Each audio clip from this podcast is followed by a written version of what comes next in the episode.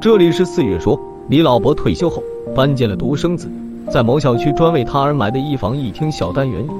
李军说道爸小美她怕吵您就委屈一下吧。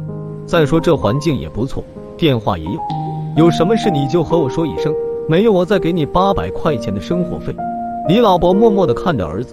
良久，眼里流露出落寞的眼神，说道：“你放心吧，我不会再去缠你们的，走吧。”李老伯明白儿媳是嫌他碍眼。他喜欢听越剧，又会吵着他们，他感觉就像是被儿子扔在一个无人荒岛上。虽然这里不愁吃穿，但没有伴的日子总是会无滋无味的，有一种落寞。小区的设备倒是挺不错。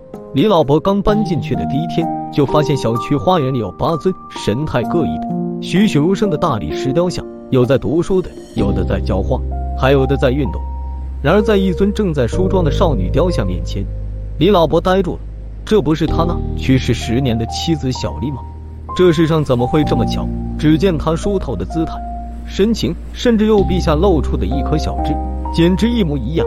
又或者说，这就是他妻子本妻小丽。当年他妻子梳头的时候，李老伯总喜欢站在镜子前，默默地看着，那是他一辈子都看不够的画面。李老伯站在雕像面前，抚摸着雕像的头发、梳子、脸庞。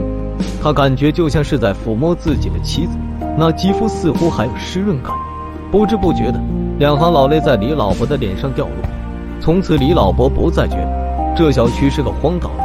每一天晨昏两世，他都要拎着一个卡式收音机，在他妻子的雕像前与他一起欣赏纷飞燕。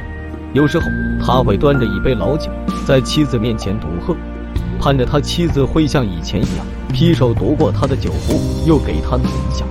日子就这样一天一天有滋有味的过着。有一天，李老伯终于忍不住了，打了个电话给儿子，问道：“李军啊，你说怪不怪？在我的楼下花园里有八尊雕像，其中有一尊雕像和你妈一模一样，该不会是你瞒着我偷偷捐款造的吧？”李军心不在焉的说道：“哦，是这样吗？没有啊，巧合的吧？